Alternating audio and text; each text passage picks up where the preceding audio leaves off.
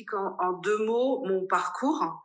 Euh, j'ai fait une reconversion professionnelle, donc je suis directrice d'EHPAD depuis six ans, six ans et demi. Euh, et avant, je travaillais dans, alors, un peu compliqué, je travaillais dans un cabinet de formation, mais intégré dans une agence de com et intégré après chez DDB. Donc, en fait, j'ai bossé chez DDB pendant huit ou neuf ans. On faisait euh, de la formation, surtout commerciale, on faisait de l'incentive, on faisait de l'événementiel. Donc je connais en même temps bien votre milieu et en même temps euh, bien le mien maintenant. Euh, sachant que pour info, mais ça n'a pas d'impact par rapport à notre échange, moi je viens d'arrêter mon activité. Mhm. Donc j'étais directrice d'EHPAD à Paris, j'ai travaillé sur un établissement à, à Clichy. Alors déjà pendant ma formation, j'ai travaillé dans un établissement à Clamart. Et après je suis rentrée euh, quand j'ai eu mon diplôme dans le groupe de et là, j'ai commencé par un, un remplacement de direction euh, pour une directrice qui était en congé de maternité, donc à Clichy pendant six mois. Et après, on m'a confié la direction d'un établissement dans le 18e, qui est globalement des plus gros établissements du nord de Paris, hein, 130 lits, gros Barnum, c'était tout neuf. Euh, ça avait un an, donc c'était pas plein, donc beaucoup d'enjeux différents. J'y suis restée trois ans et demi, et après je suis allée me délocaliser dans le sud parce que maintenant j'habite Aix-en-Provence. Euh, et donc là, je dirige un établissement à Marseille depuis deux ans et je viens juste d'arrêter. Ok, super. Ok. Super.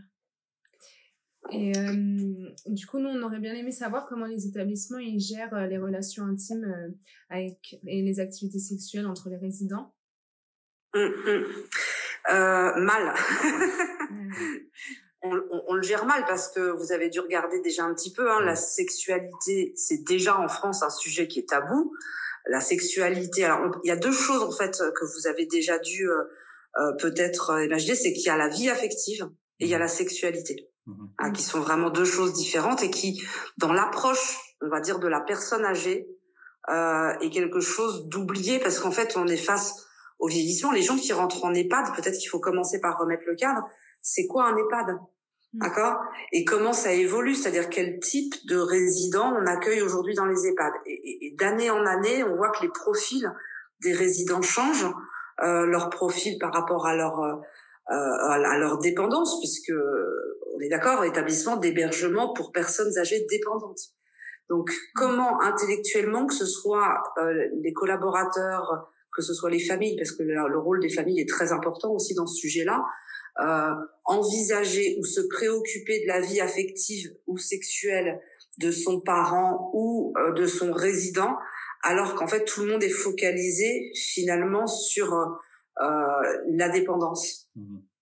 Et que si la personne rentre en EHPAD, c'est qu'elle est dépendante et qu'elle a besoin d'aide, donc quelque part qu'elle perd des moyens, d'accord, physiques, intellectuels, euh, psychologiques, etc. Donc c'est c'est juste pas le sujet. Mais c'en est un quand même. Mais je veux dire, il est pas, c'est pas un sujet qui est abordé, c'est pas un sujet prioritaire. C'est un sujet à un moment donné qui va le devenir dès lors qu'il va se manifester. Mais c'est pas un sujet à l'entrée parce qu'à l'entrée d'un résident, il y a tellement de, de, de, de différents profils en fait que on, va voir que, que, ce sujet de la sexualité il, peut être euh, très euh, varié. Donc c'est sûr que les, les résidents d'EHPAD aujourd'hui, c'est plus forcément l'image qu'on avait encore il y a euh, une dizaine d'années, même encore il y a cinq ans, où bah, c'est mon papy, ma mamie, euh, il peut plus rester à domicile, il rentre en EHPAD. Bien sûr, on a encore ces personnes-là qui ont vraiment besoin d'aide au quotidien pour les gestes de la vie quotidienne, hein, se lever, manger, se nourrir, etc. Mais avec des gens qui ont encore des capacités plus ou moins, bien sûr, de manière variable, mais on pense d'abord aux résidents d'EHPAD comme quelqu'un qui perd de l'autonomie physique. Mmh. De plus en plus, on a une proportion de gens qui ont parfois une bonne euh, autonomie physique, mais euh, une autonomie euh, cognitive ou psy. Et quand je dis psy, c'est psychologique, psychiatrique, c'est-à-dire que on a des, on n'a pas de filière aujourd'hui en France qui permettent de prendre en charge. je prends la filière psychiatrique parce que et, la filière du handicap parce que ce sont c'est vraiment la clé aujourd'hui. Quand vous êtes dans le champ du handicap, hein, une personne vieillissante handicapée euh, va sortir du champ euh, d'action sociale du handicap à partir de 60 ans. C'est-à-dire que vous savez, il y a des établissements pour enfants, il y a des établissements pour adultes dans le champ du handicap. Pour les enfants, normalement, c'est jusqu'à la majorité, mais on voit que comme il n'y a pas de place en France, du coup, dans les établissements pour adultes, ils les gardent même au-delà de la majorité, parfois jusqu'à une vingtaine d'années, le temps de leur trouver un autre projet de vie. Et aujourd'hui, l'âge d'entrée en EHPAD minimum, légalement, c'est 60 ans. Et ce qui veut dire que quand les personnes, elles sont trop dépendantes et qu'elles sont parfois hébergées dans des centres psychiatriques ou, ou, ou liés au champ du handicap, passé 60 ans, il n'y a pas de solution pour ces gens-là. Donc ces gens arrivent en EHPAD. Donc, ce qui veut dire qu'on a une hétérogénéité de profils de résidents d'EHPAD énorme. Mm. Donc, on a l'âge moyen d'entrer en EHPAD aujourd'hui, c'est 85 ans à peu près. Donc, il recule d'année en année. Mais si on le lisse, alors après, en, en fonction certainement des secteurs géographiques, euh, on va dire la, sa position de l'établissement sur le territoire, il y a certainement des variantes euh, et des équilibres un peu différents, parce qu'il y a des spécialisations après de, de, de prise en charge mais au sein d'un même établissement, vous allez, moi par exemple, l'établissement que je, je, viens de quitter, euh, mon résident le plus âgé a 102 ans, le plus jeune en a 57. Ok. Ah, je pensais pas que ça. Il y a des gens qui, ouais. Mmh. il y a des gens qui peuvent rentrer en EHPAD aujourd'hui parce qu'ils sont atteints de pathologies diverses et variées qui leur ont enlevé leur autonomie. Mmh. Euh, je veux parler de sclérose en plaques. J'ai eu des gens très jeunes avec des scléroses en plaques. Mmh. J'ai eu euh, des gens euh, très jeunes parce qu'à un moment donné, ils souffrent de pathologie psy. D'accord? Des gens qui sont bipolaires, alors avec des traitements, euh, on va dire, qui stabilisent à un moment donné leurs problèmes de santé, mais on va, on va avoir à un moment donné de plus en plus de personnes atteintes de problèmes psychiatriques ou de champs du handicap. Alors certains EHPAD commencent effectivement avec l'UNAPI et les ARS à pouvoir créer des EHPAD avec des, comme il y a des unités aujourd'hui spécifiques pour l'accueil de, de, malades d'Alzheimer, on commence à voir effectivement des unités qui se créent euh, pour des personnes handicapées vieillissantes avec une prise en charge adaptée. Mais aujourd'hui, moi, dans mon établissement, euh, oui, euh, j'ai des gens qui sont, alors c'est une minorité encore, hein, effectivement, qui, souffrent de handicaps mentaux. Euh, j'ai beaucoup de, patients avec des pathologies psy. Euh, après, j'ai des personnes qui ont effectivement des, des pathologies plus classiques type Alzheimer, euh, type euh, maladie de Parkinson, etc. Et puis après, j'ai des gens, des personnes vieillissantes entre guillemets normales, mais qui n'est plus forcément la majorité. Voilà. Moi, j'ai, on a, j'ai très peu de personnes. Euh, vous savez que l'autonomie se, se, mesure parce qu'on a une échelle qui s'appelle le GIR, d'accord? GIR 1, 2, 3, 4, 5, 6. Le GIR 1 étant le personne les moins autonomes et le GIR 5, 6 ben, l'exercice globalement c'est vous et moi, on sait tout faire, mais rapidement voilà donc on mesure cette autonomie. Euh, moi j'ai jamais dirigé un établissement où j'avais majoritairement des GIR 1-2 avec des gens grabataires. Il y a des établissements qui sont spécialisés là-dedans. Et quand c'est des gens qui ont encore, euh, on va dire, des, des, des, capacités intellectuelles, mais qui souffrent de maladies qui les alitent vraiment beaucoup, qui les handicapent beaucoup, bah souvent ils sont soit, euh, ils sont pas dans des lieux de vie, ils sont dans des lieux de soins. Oui. Donc c'est important, voilà, pour aborder ce sujet-là, pour vous dire qu'il y a une, et, et, de plus en plus une grosse hétérogénéité des profils. D'accord. Donc du coup, on peut plus dire, bah, le résident d'EHPAD, c'est papy, mamie, 85 euh, ans, euh, qui commence à avoir besoin d'une protection, qui peut plus faire sa toilette ou, ou, faire à manger tout seul. Mhm. Bien sûr, il y en a, mais c'est plus forcément la majorité. Donc la vraie difficulté à laquelle on est confronté par rapport au sujet de la, de la sexualité, euh, c'est qu'on a de plus en plus de gens avec des troubles psychologiques, psychiatriques, voire atteints de démence, type Alzheimer. Et quand on parle de sexualité, c'est un grand sujet en ce moment, on parle de consentement. Mmh. Et le vrai sujet en EHPAD, c'est euh, dès lors qu'à un moment donné, la personne n'est plus a plus toutes ses capacités intellectuelles et qu'à un moment donné, elle peut être démarchée par un résident ou par une résidente. Euh, et la vraie difficulté dans la gestion, c'est ça. C'est comment on s'assure qu'à un moment donné, il y a consentement ou pas.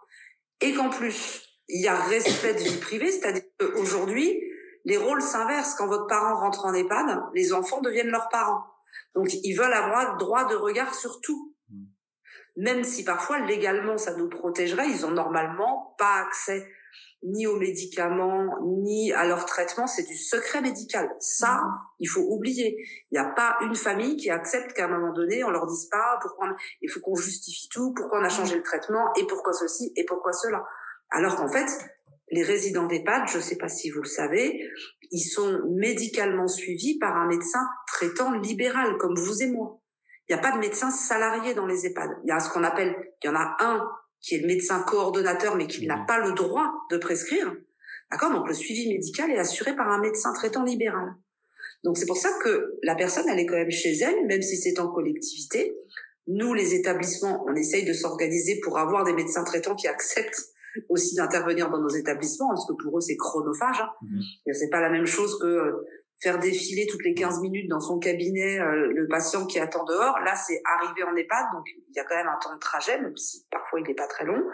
Euh, j'arrive dans l'EHPAD, on leur demande de tout saisir, rentrer dans un logiciel spécifique, donc ça, ça les met en galère, faire leurs ordonnances, de faire des transmissions. Après, il faut trouver le résident dans l'EHPAD. Est-ce qu'il n'est pas au cinéma ou en animation?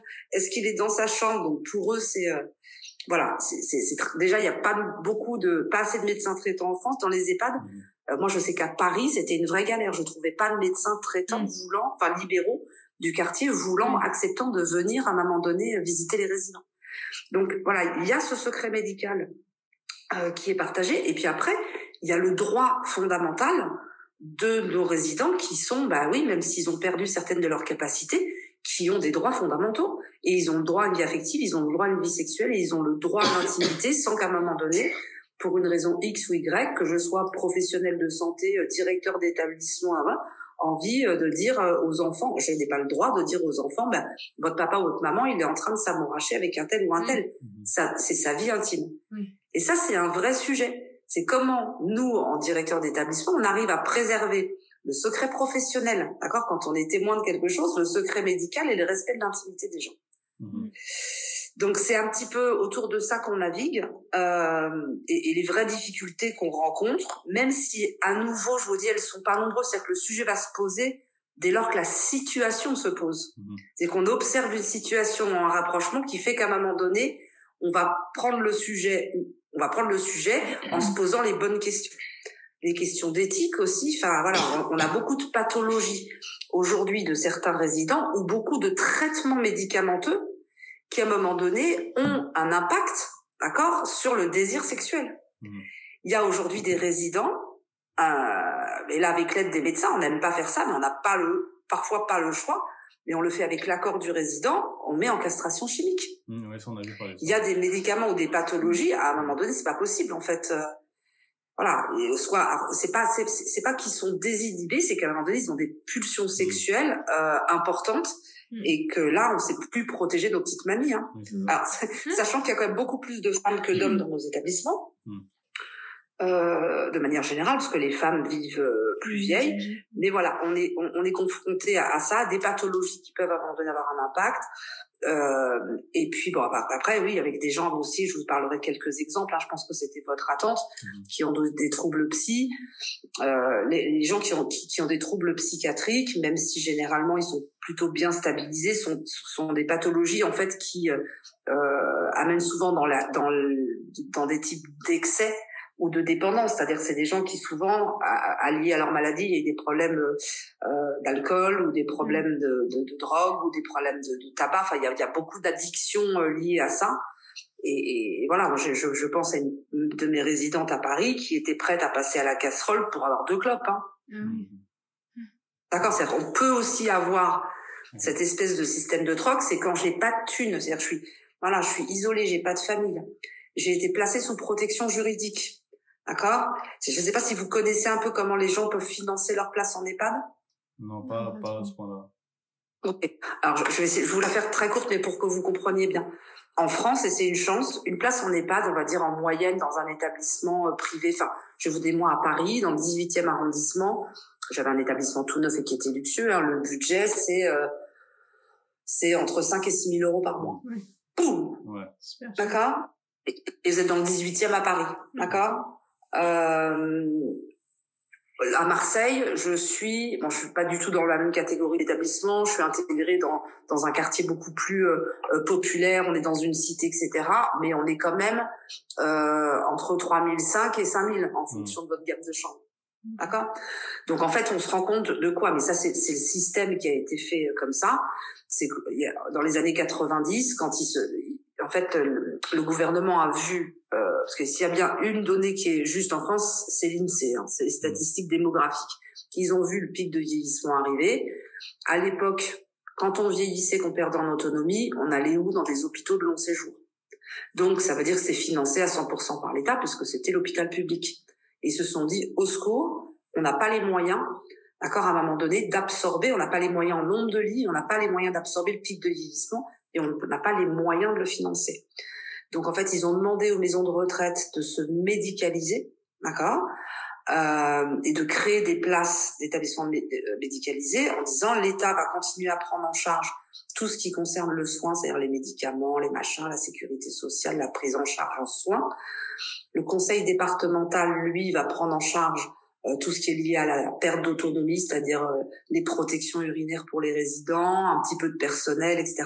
Et tout ce qui concerne l'hébergement, le lieu de vie, c'est-à-dire la chambre, comme votre chambre d'hôtel, mmh. d'accord? La chambre, la nourriture, l'animation, l'administration, etc., c'est le résident qui paye. D'accord. Et quand je vous dis ça coûte 5000 balles par mois, c'est 5000 balles de reste à charge pour le résident. Oui. OK?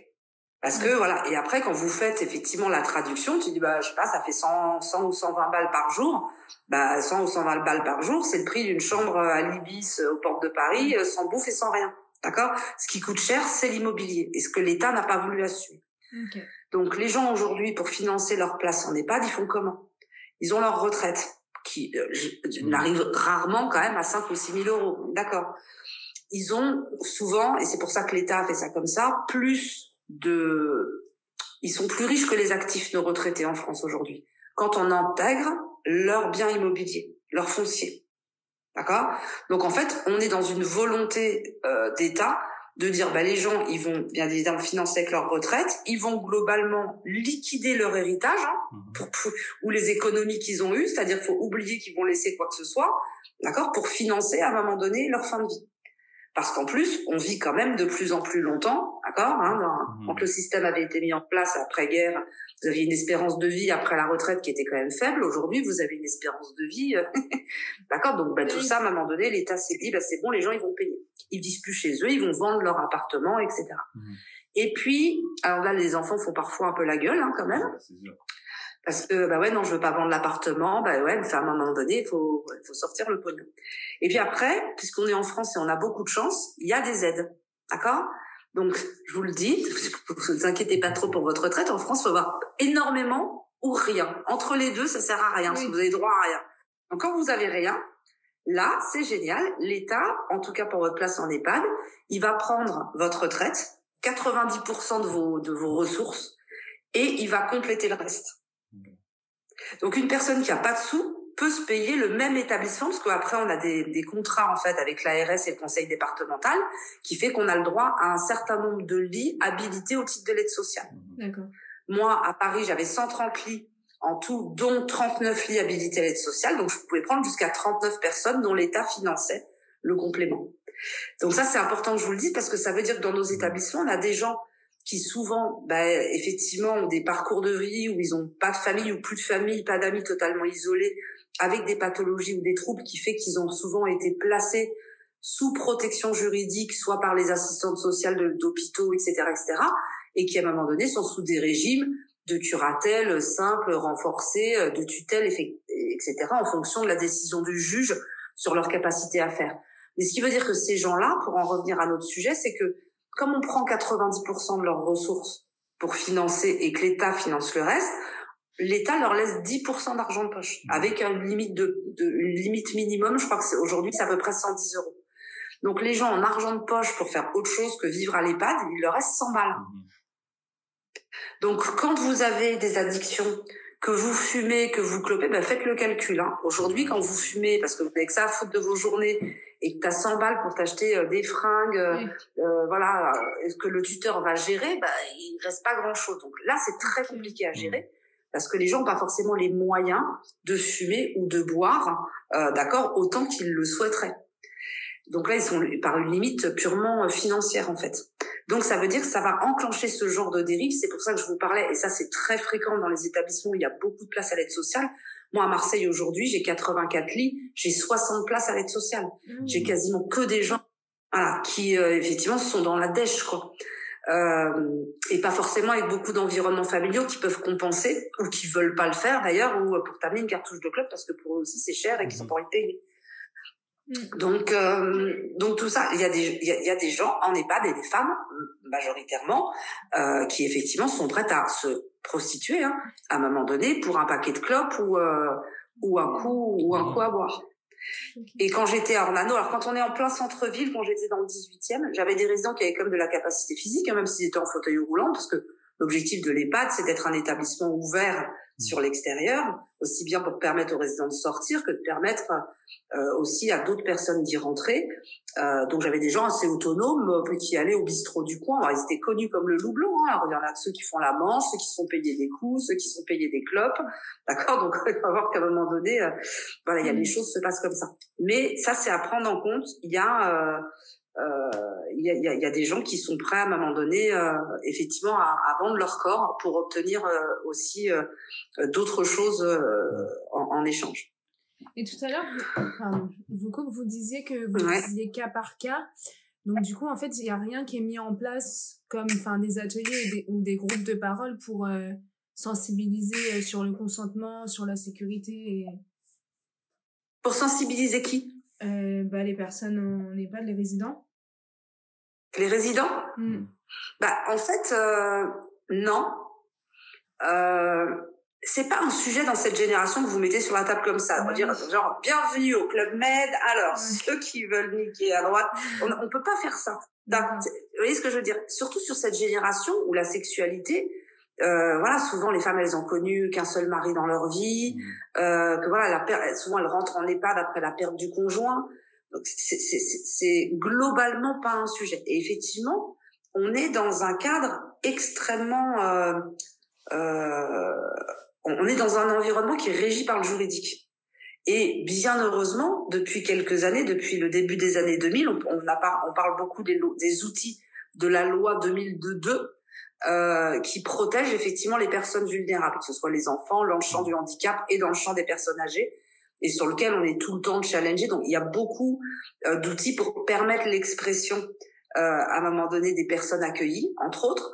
Donc pour ça, il y a ce qu'on appelle aujourd'hui euh, des, des institutions à l'intérieur de l'institution représentatives de l'ensemble des usagers et dans lequel on prend les sujets avec eux. Ils sont, par, ils sont, ils sont partie prenante à un moment donné de la vie de l'établissement. Donc, cette institution s'appelle le Conseil de vie sociale, mmh. dans, qui est composé en fait de membres élus, euh, de résidents, de salariés, de familles et de la direction, qui est en train d'ailleurs, après la crise médiatique qui a eu, de s'élargir euh, aussi à un moment donné à des élus, etc. On peut intégrer d'autres personnes à l'intérieur de ce conseil. Et ce conseil, il est là pour justement gérer la vie interne de l'établissement, répondre aux demandes à un moment donné euh, des résidents. Mais quelque part, c'est bien que ça existe, mais à animer, c'est cauchemardesque. Quand déjà vous, vous trouvez deux résidents dans votre établissement qui sont capables de tenir dans une réunion de deux heures, ou alors ils sont capables de s'exprimer sur la bouffe, euh, si la maison elle est propre, euh, voilà, si la bouffe elle est bonne ou voilà, mais mais au-delà de ça, mm. c'est très compliqué. Et quand on va les chercher et on prend ceux qui sont les plus connectés, euh, un, ils sont censés être représentants de l'ensemble des résidents. Bah, je veux dire, à part la voisine de table, ils représentent rien du tout. Euh, donc c'est très difficile parce que cette capacité d'expression, du fait qu'il y ait déjà un retardement de l'âge d'entrée, etc. Donc en fait, les choses, elles vont s'enclencher, je vous dis, par des situations individuelles qu'on va rencontrer, mais à aucun moment, alors on pourrait l'avoir, pardon, je finis dans les outils de la loi 2002, il y a plein de procédures, le livret d'accueil, etc., la charte de la personne accueillie, les chartes, les machins, etc. Tout ça, ça nous raconte plein de trucs. Dans la réalité de la mise en œuvre sur le terrain, c'est euh, c'est respecté, mais parfois compliqué à, à, à démontrer ou à mettre en œuvre. Ce qui est important, euh, pour moi, c'est déjà comment on, sensibilise le personnel, parce que c'est c'est un sujet, la sexualité des personnes âgées en EHPAD, complètement tabou. Hmm. Tabou au niveau du personnel, tabou au niveau des familles. D'accord. Comment vous allez ou pas expliquer à une famille que, et il y a beaucoup de situations qui mériteraient qu'on le fasse. Et on est contraint, je vous dis, dans des sujets d'éthique, dans des sujets de, de, de respect du secret professionnel, etc. Donc pour moi, la meilleure manière d'agir, c'est déjà d'avoir une bonne sensibilisation du personnel au respect de l'intimité, du droit à la vie privée, Et là où aujourd'hui on dit bah en EHPAD avant de rentrer dans une chambre, je frappe à la porte mmh. et bah, comme dans un hôtel, hein, j'attends qu'on me dise entrer. Ça c'est la théorie. Dans la pratique, souvent les soignantes, elles frappent, elles rentrent. Hein. Oui. D'accord? Parce que pour elles, être soignante, c'est encore très relié à la culture du secteur sanitaire plus qu'au médico-social. Elles ont été formées pour ça, donc elles rentrent dans une chambre comme à l'hôpital et pas mmh. comme à la maison. Mmh. Et, et, et, c'est ce virage-là intellectuel qui est très compliqué à, à, leur faire comprendre. Après, quand elles sont quand même confrontées, on a des aides-soignantes de toute génération. Mon aide-soignante la plus âgée que j'avais, elle avait 72 ans. Là, pratiquement l'âge d'un résident, enfin plus vieille que certains résidents. Elle a grosse patate. Et les plus jeunes, bah, elles sortent de l'école, elles mmh. ont, euh, voilà, j'avais j'avais une apprentie l'année dernière, elle avait 17 ans. Mmh. Donc on a toute une génération d'aides-soignantes qui effectivement n'ont pas la même approche culturelle. D'accord? Parce que dans certaines cultures, bah voilà, moi enfin à Paris, j'avais beaucoup de personnel euh, plutôt de d'Afrique euh, ouais, beaucoup d'Africains, d'Africaines, même si elles étaient de, de, de régions très différentes. Euh, sur Marseille, assez étonnamment, euh, j'ai ouais, j'ai plus des, des dans les aides-soignantes, hein, je parle des Tunisiennes, j'ai peu d'Africaines, j'ai beaucoup de Tunisiennes, j'ai des Algériennes, j'ai des Marocaines. Euh, bah ouais, le rapport à la sexualité dans leur mmh. culture, euh, c'est pas le même. Euh, voilà, déjà d'une culture à une autre. Donc ça, Aujourd'hui, diriger un EHPAD, c'est aussi apprendre à, manager du multiculturel. Moi, j'ai vu des, des, des, des filles euh, se mettre sur la gueule à la sortie du boulot euh, quand j'étais à Clamart, parce qu'à un moment donné, elles étaient pas des mêmes castes. Euh, voilà, mmh. les Africaines et, les filles des îles, c'est pas possible, d'accord? Mmh. Et bon, c'est bizarre, pourquoi ça marche pas ce binôme-là? Ah, ça marche pas parce qu'en fait, elles peuvent pas se parler. Même parfois sur des problèmes de caste que nous on mesure pas parce qu'on les connaît pas mais qui sont à un moment donné un vrai frein euh, au, à l'efficacité du travail. Donc, mmh. euh, donc le rapport au, au, corps et à la sexualité, euh, il y a déjà cette dimension culturelle à prendre. Donc, il faut sensibiliser le personnel et le former, bien sûr, à un moment donné, aux droits des personnes accueillies, au respect de l'intimité et progressivement, effectivement, leur faire comprendre que, bah, à travers ces droits et ces libertés, ils ont aussi droit à cette vie affective et que nous devons à un moment donné favoriser l'expression euh, ou en tout cas l'écoute pour le faire. L'avantage, c'est que dans nos établissements, on a quand même souvent des psychologues qui sont salariés, mhm. pas toujours à temps plein. Moi, j'avais la chance d'en avoir une à temps plein, et le rôle de la psychologue qui, elle, va souvent être à l'origine de, de, de, de, ces sujets-là, parce que comme elle fait beaucoup d'accompagnement et suivi individuel, c'est des sujets traités individuellement qui peuvent sortir. Mhm. Donc, comment on va s'apercevoir qu'à un moment donné, il y a rapprochement entre deux résidents? Alors, parfois, c'est évident parce que ça se passe dans les couloirs, euh, mais souvent, ça va être soit, soit souvent par la psychologue, euh, et, et, qui va sentir qu'à un moment donné, il y a quelque chose, et qui après bah, va remonter les sujets ou par des observations aussi des équipes soignantes. Hein. Moi, j'ai des équipes soignantes. Enfin, y a, y a, c'est compliqué le management dans, dans notre secteur, mais moi, j'ai fait le relais en, binôme d'une directrice en vacances l'été dernier. J'ai halluciné. En fait, j'ai comme une aide-soignante qui a porté plainte euh, à la police pour faire chier son employeur. Hein. Hum. Parce que euh, elle était rentrée dans la chambre d'un monsieur pour la toilette et que le monsieur avait une érection, agression sexuelle. Plainte. Euh, et aujourd'hui, l'inspection du travail, qui connaît rien à nos métiers, est capable de soutenir le collaborateur alors qu'il est quand même formé pour ça. Donc, oui, ça peut être choquant quand la fille, elle a 17 ans et qu'elle a peut-être jamais vu à un moment donné un sexe masculin de sa vie. D'accord, mais elles ont été formées, accompagnées pour ça. Donc, il peut y avoir toutes les dérives dans nos métiers. Mais on peut se retrouver, et ça, par contre, le sujet est à prendre avec les familles. Moi, j'ai pas de problème pour le prendre aussi avec un monsieur qui va avoir les, les mains euh, hyper baladeuses. C'est-à-dire que pendant la toilette, d'accord, il fait poète-poète ou à un moment donné, il vous tripote les fesses. Bah, voilà. Pour une aide-soignante d'une quarantaine d'années qui a 25 euh, ans d'expérience, elle va savoir le gérer. Pour une petite jeune qui a 17, 18 ou 19 ans, euh, elle va même pas savoir comment réagir. Et, et, et potentiellement, elle va peut-être même pas savoir comment le dire. Elle va peut-être parfois même pas oser le dire. Donc ça, c'est quand même des sujets euh, sur lesquels on est vigilant. Et c'est pour ça que souvent, à l'admission euh, d'un nouveau résident ou d'une nouvelle résidente, on fait ce qu'on appelle une toilette évaluative, qui ne sert pas que à ça, mais qui sert à évaluer le besoin. Et quand on sent que voilà, il peut y avoir ce genre de, de phénomène ou d'attitude et que on, risque de mettre en difficulté des collaborateurs, ben on prévoit soit des toilettes à deux. Alors malheureusement, on n'a pas suffisamment d'hommes et de soignants, il y en a quelques-uns, mmh. Mais on en a voilà pas assez pour se dire parfois parfois ce serait aussi plus confortable mmh. pour un résident d'avoir un homme qui lui fasse sa, sa toilette plutôt qu'une femme. Bon bah voilà, on n'a pas toujours ces moyens-là. Moi j'avais la chance là à Marseille, j'avais des soignants euh, euh, hommes mais de nuit, donc c'était très bien aussi. J'en avais sur chaque équipe, j'avais des soignants de nuit, donc parfois c'est super utile. Et j'avais aussi un psychomotricien qui était un homme, donc voilà, ça, ça, ça favorise hein, ces choses-là. Mais en EHPAD, le personnel, il est, il est malheureusement dans l'industrialisation de son métier. Mmh. C'est-à-dire que il se pose pas suffisamment la question euh, de se dire euh, de se dire bah tiens cette petite dame c'est son premier jour en EHPAD d'accord bah, de lui expliquer bah voilà qu'elle évaluer son niveau d'aide à la toilette ça c'est le, le schéma idéal dans la réalité mmh.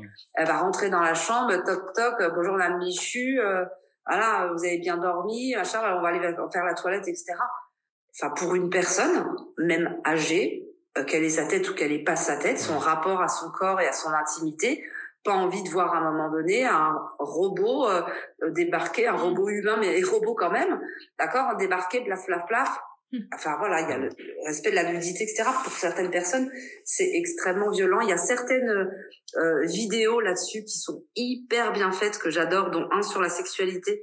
Je pourrais essayer de vous les envoyer, mais ils sont dispos sur YouTube, euh, où effectivement, c'est des vidéos qui ont été tournées sur des pour se servir de support pédagogique sur des formations à la bientraitance où effectivement on voit des scènes, je sais pas si vous les avez visionnées, et à un moment donné, le, la voix off, c'est ce que pense la, la personne âgée dans sa tête. C'est génial ici, en fait. C'est vachement bien. Et justement, il y a une scène qui illustre euh, ça, où la petite dame, elle dit, mais je la connais pas, euh, pourquoi elle me tutoie, voilà.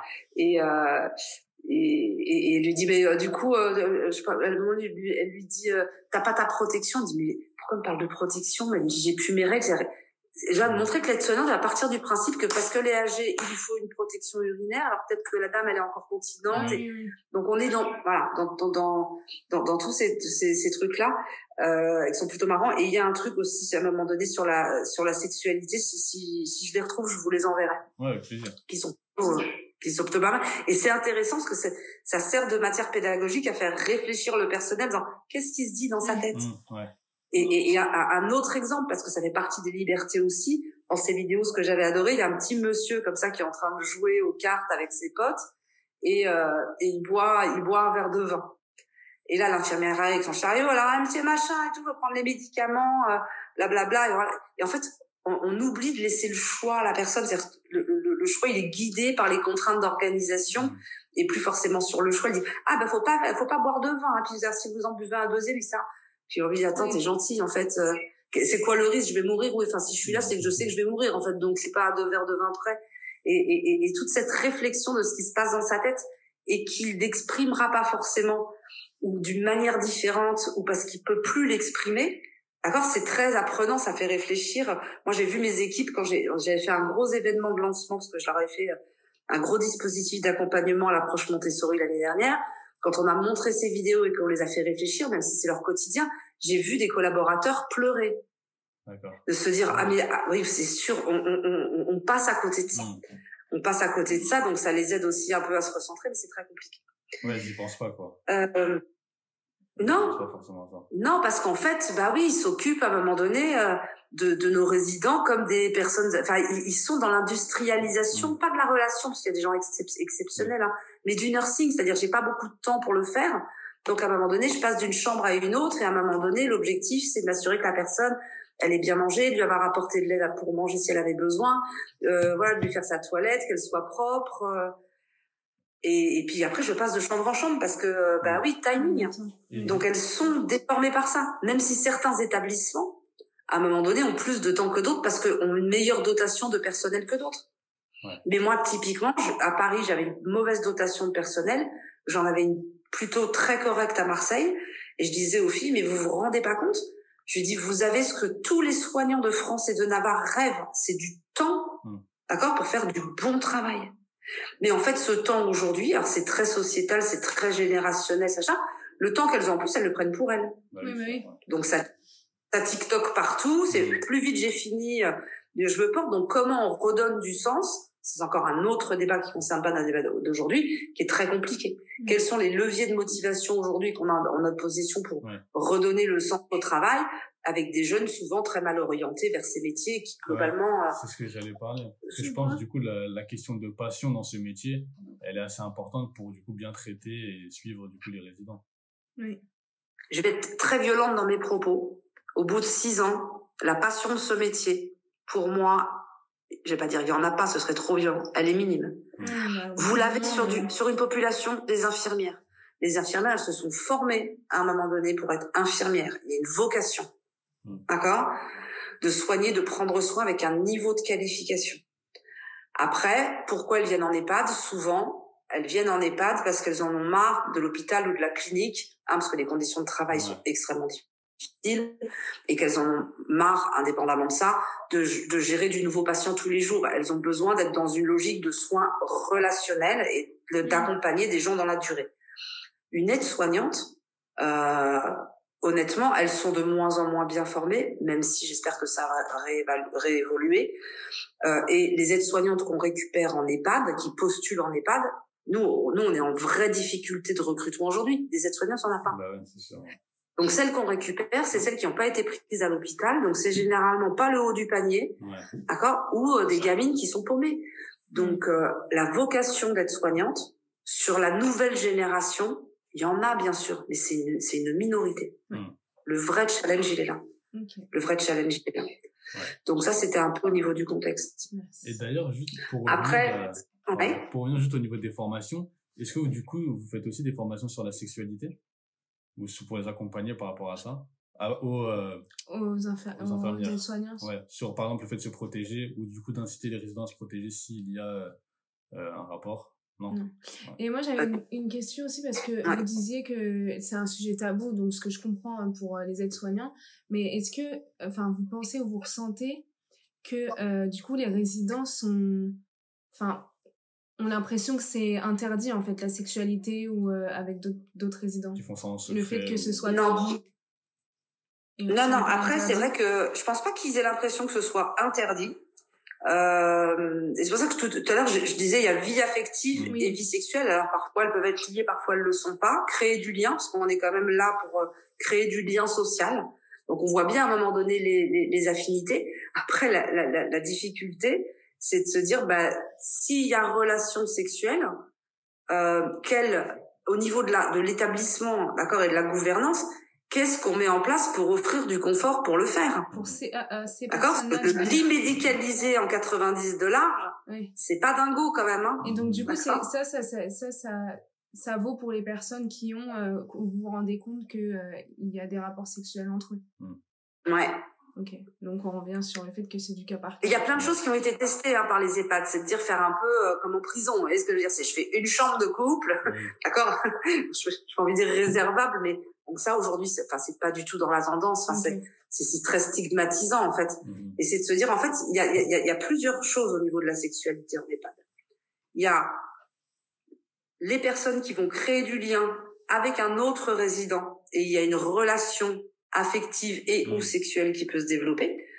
Mais on a des vrais couples en EHPAD, mari et femme, et on a aussi euh, des, des résidents d'EHPAD dont leur conjoint ou leur époux ou leur partenaire affectif ou sexuel est à l'extérieur. Ah oui. Et, qui a envie. Donc ça, c'est des sujets aussi. Je vais vous parler d'un exemple. J'ai une petite dame qui est arrivée il y a un an et demi, qui habitait chez elle, folle amoureuse, d'accord, mais comme comme une ado, d'accord, d'un monsieur 20 ans de moins qu'elle et qui globalement c'est la sœur hein, qui a pris en charge son mission quand elle me raconte elle me dit j'ai récupéré ma sœur comme un légume euh, en fait il a une emprise sur ma sœur qui est terrible il la dépouille de tout son pognon elle s'en rend pas compte parce qu'elle s'en fout euh, il lui a piqué sa bagnole et machin donc globalement on sent le truc hyper malsain donc moi, je l'oriente en disant, alors elle avait porté plainte, etc. Je vous prenais tout le dossier et je vous explique la démarche de protection juridique. Cette dame a sa tête. La résidente.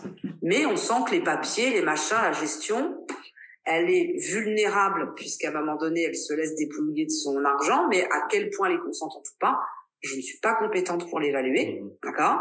Et à un moment donné, les choses se passent comme ça. Donc la sœur va, avec notre aide, faire appel à un médecin expert, enclencher la demande de protection juridique, ne serait-ce que pour la curatelle, c'est-à-dire la gestion au moins de tous les papiers, etc., parce que c'est la sœur qui le fait. Je dis aujourd'hui, vous le faites, vous n'avez aucune légitimité euh, administratif pour le faire et ça pourrait même se retourner à un moment donné contre vous. Donc on rentre dans le cas. Et puis euh, donc ma résidente trop mignonne rentre en EHPAD. Elle était dans un état et on a même eu des doutes à ce que son mec, quand ils vivaient ensemble, soit lui donne pas ses traitements, soit même la droguait. Ah ouais, à ce point-là. D'accord? Pour la mettre à mort. Okay. Ah ouais, à ce point-là. On n'en a pas de preuves, mais à un moment donné, médicalement, comme par hasard, quand elle est arrivée chez nous, elle a commencé à manger normalement, lui donner mmh. ses traitements, etc., péter le feu. Hein. Elle a commencé à se remaquiller, s'habiller, les petites robes, les machins, coquettes, etc., se reprendre en main. Et puis un jour, elle a craqué et euh, je sais plus comment, non, parce que maintenant ils sont aussi équipés en téléphone portable, en tablette et tout le résident. Donc elle est retombée, euh, elle a relancé son chéri, il y avait plus de traces, hein, il savait pas trop où elle était, euh, bref. Et, euh, et donc du coup, le voilà euh, réapparaître dans le tableau. Euh, nous, c'est pareil, on n'a aucun droit pour empêcher cette personne de pénétrer sur l'établissement. La résidente, elle est d'accord, le monsieur, il vient. Moi, si j'ai pas une, une injonction mmh judiciaire d'éloignement ou de machin, je ne peux strictement rien faire, en fait. Hein. Donc, et donc, ce monsieur venait la voir, etc. Donc là, le sujet, à un moment donné, a commencé à, à soulever. Donc là, on a pris le sujet. Et avec la résidente, par rapport à ses besoins et par rapport aux équipes. Donc, ils ont mis un petit système de pancarte comme à l'hôtel. Mhm. Ne pas déranger, ça, ça marche très bien. Mhm. D'accord? Pour qu'effectivement, bah, le personnel n'arrive pas avec son goûter. À, ah, je suis sur du goûter, je cligne. Ah, pardon, désolé. Et voilà. Et parfois, il y a des situations.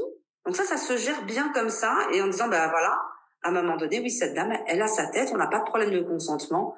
Elle a le droit à un moment donné d'avoir sa vie intime et c'est à nous de faire en sorte que euh, voilà, on puisse lui avoir les bonnes conditions. Et, et, même en ayant mis ça en place, cest que le personnel soignant et le personnel d'étage, on va dire, est sensibilisé. Mm. Et la personne à l'accueil, un jour, comme on surveille comme ça quand on a des doutes sur des gens et qu'on s'alerte, voit le monsieur euh, redescendre avec un petit sac plastique euh, qui avait l'air un peu rempli. Et elle lui pose la question, elle dit, excusez-moi monsieur, elle dit, dans votre sac, parce ne l'avait pas vu en arrivant, et je sais pas pourquoi elle lui pose la question, vous avez quoi dans votre sac? Et là, le monsieur, il pique un phare et il lui dit ma serviette de toilette. Hmm. C'est-à-dire que le monsieur, il vient quand même sur les pads pour avoir des relations sexuelles avec cette dame. Il vient même équipé de sa serviette de toilette. Mais d'ailleurs, par rapport à ça, est-ce que vous, vous hmm. fournissez des, euh, des capotes, des préservatifs, etc. aux résidents? Pas du tout. Il n'y a aucun euh, moyen de... De contraception, quoi. Oui. À part, du coup, la castration si nécessaire.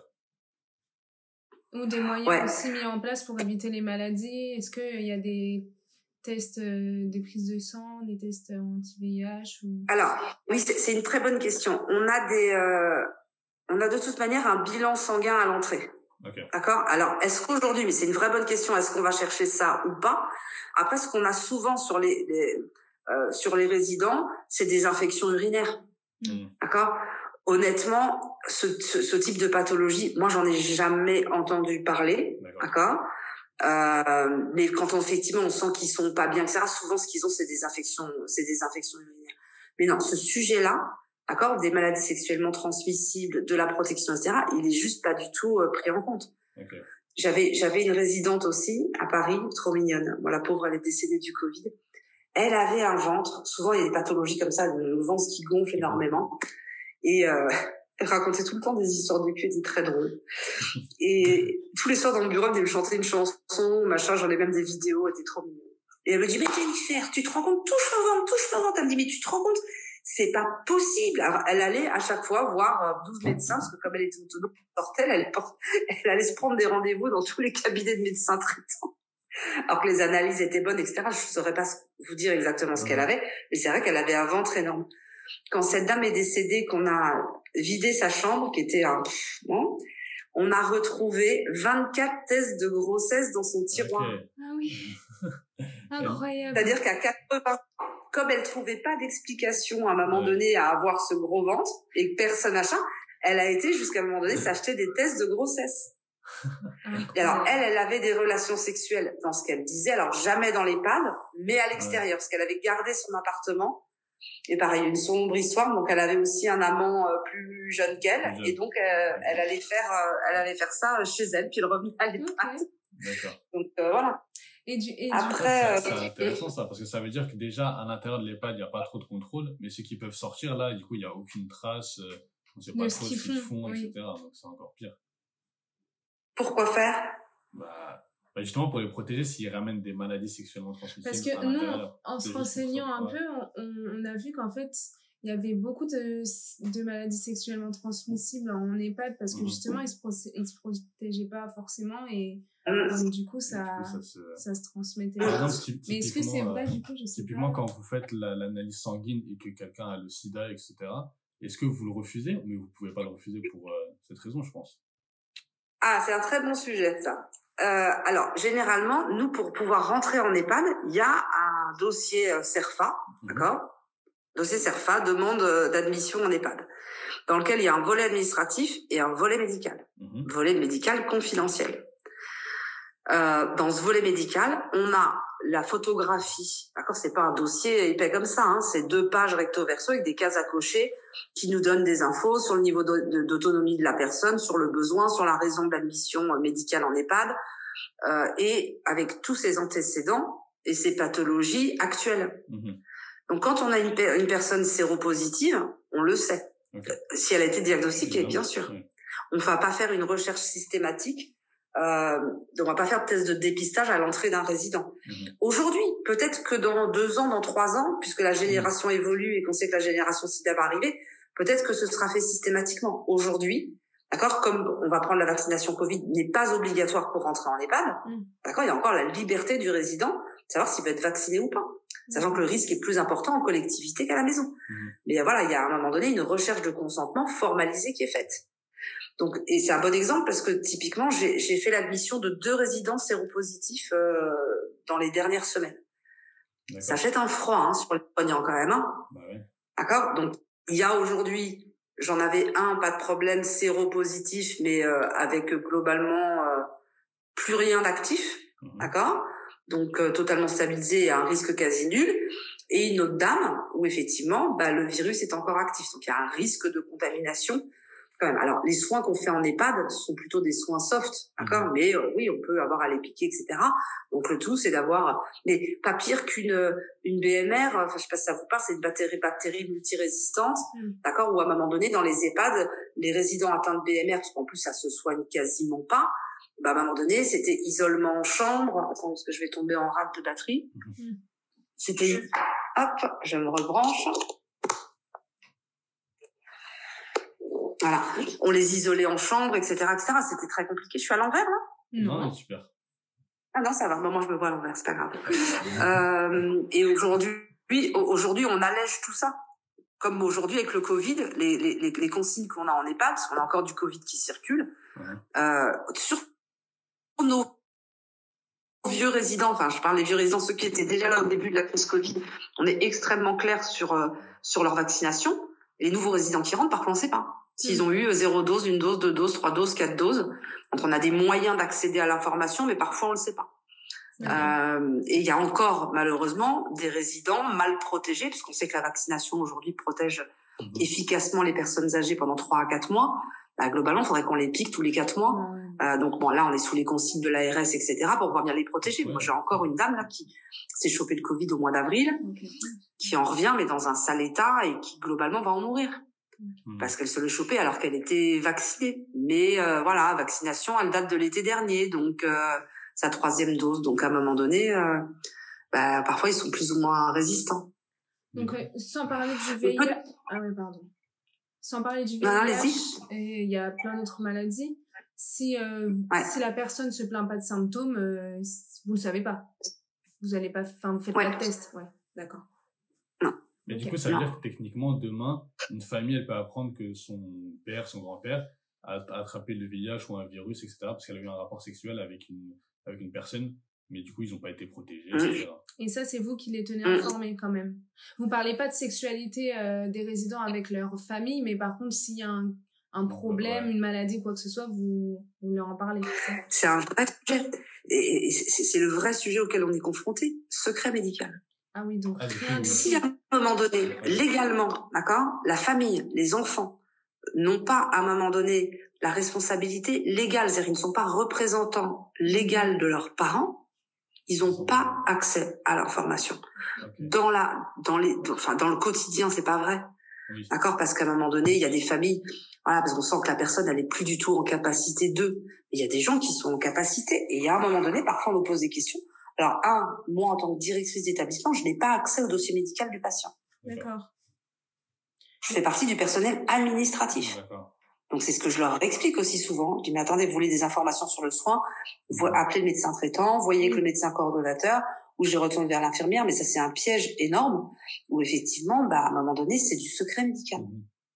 Maintenant, bien sûr, si on voit qu'il y a quelque chose et que compte tenu de, parce qu'il y a, il y a famille et famille, hein, d'accord, de, de, de, de, et de l'état de santé cognitif du résident et de l'état de la famille, oui, quand il y a des vrais sujets, on les prend avec eux. Moi, je vous disais, quand à un moment donné, j'avais un monsieur qui avait les mains très baladeuses, qui me disait, oui, et tout, papa, je demande à ce qu'il soit rasé tous les jours, il est pas rasé tous les jours. C'est-à-dire que les familles, souvent, elles sont, elles sont à un tel niveau d'inquiétude qu'elles vont s'arrêter sur des détails.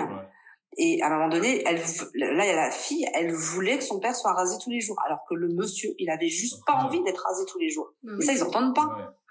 Et en fait, euh, non, mais s'il a pas envie de se raser, en fait. Oui, mais non, je veux qu'il soit rasé. Et donc, on se retrouve souvent entre les deux, entre la famille qui nous met la pression, parce que pour elle, si il est bien rasé tous les jours, c'est qu'on s'en occupe bien. Oui. Mais sans se préoccuper de lui dire mais votre papa en fait il veut pas. Oui mais papa il va faire ce qu'on lui dit. Bah non. Quand les gens à un moment donné arrêtent de s'alimenter correctement parce qu'ils ont juste plus envie de manger, qui est un signe à un moment donné de syndrome de glissement. Mm. Bah il y a des familles qui vont à un moment donné euh, les gaver à un moment donné à la cuillère. C'est très difficile à un moment donné, hein. mais euh, et donc voilà. Après, euh, c'est il y a beaucoup de culpabilité de la part des familles à placer leurs parents en EHPAD. Euh, et puis après, il y a toute l'histoire de vie aussi qui remonte et ce, ce lien, voilà, qu'on essaye de rattraper parfois des choses. Donc c'est très compliqué. Donc oui, il y a des sujets qu'on va prendre, il y a des sujets qu'on prend pas. Je vous prends quelques exemples peut-être sur sur les situations euh, rencontrées. Euh, alors la, la première, c'était à, à l'établissement de Clichy. J'accueille un résident atteint de pathologie type Alzheimer. Mhm très, souvent ces, ces personnes-là sont assez euh, autonomes physiquement. Elles marchent, elles déambulent, elles ont encore de bonnes capacités physiques.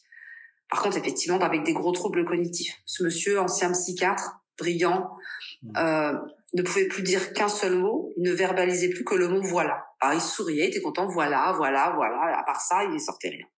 Pas oui, pas non. Euh, et euh, ce monsieur est sous tutelle, euh, je pense, d'un de ses ex-compagnons, un mec beaucoup plus jeune, donc homosexuel. Mhm.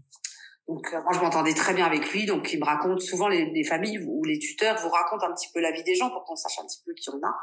Donc voilà, ce monsieur homosexuel quasiment toute sa vie, etc. Et en Népal, dans l'unité de vie protégée, parce qu'il est intégré dans l'unité de vie protégée, il se fait mettre le grappin dessus par une dame. D'accord. Et donc, toute la journée, il se balade main dans la main. Toute la journée.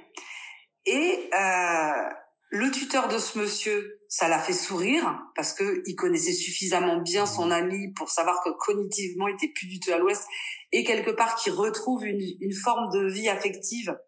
Ça le faisait sourire tant qu'il était bien. Il voyait qu'il était bien. C'est le plus important. Il y a des gens qui raisonnent bien. Et il faut savoir que la petite dame qui, elle, avait beaucoup plus de langage que ce monsieur, à chaque fois que sa famille arrivait, elle disait, tu dis pas bonjour à ton père Et là, euh, il y a des familles, euh, c'est violent quand même. Hein. Donc, euh, donc ça, l'acceptation pour la famille de cette situation, quand parfois le père est vivant, c'est très compliqué. Mm. C'est très compliqué. Donc, et là, progressivement, bah, ils ont appris à gérer parce que voilà, avec ces personnes qui souffrent de ce type de pathologie, ils sont dans leur réalité à ce moment-là et il faut réussir à se déconnecter. Et ça, ça peut être très très violent. Donc, on peut même oublier ses orientations sexuelles dues à, enfin, à la suite de sa pathologie. Ça, c'est quand même intéressant.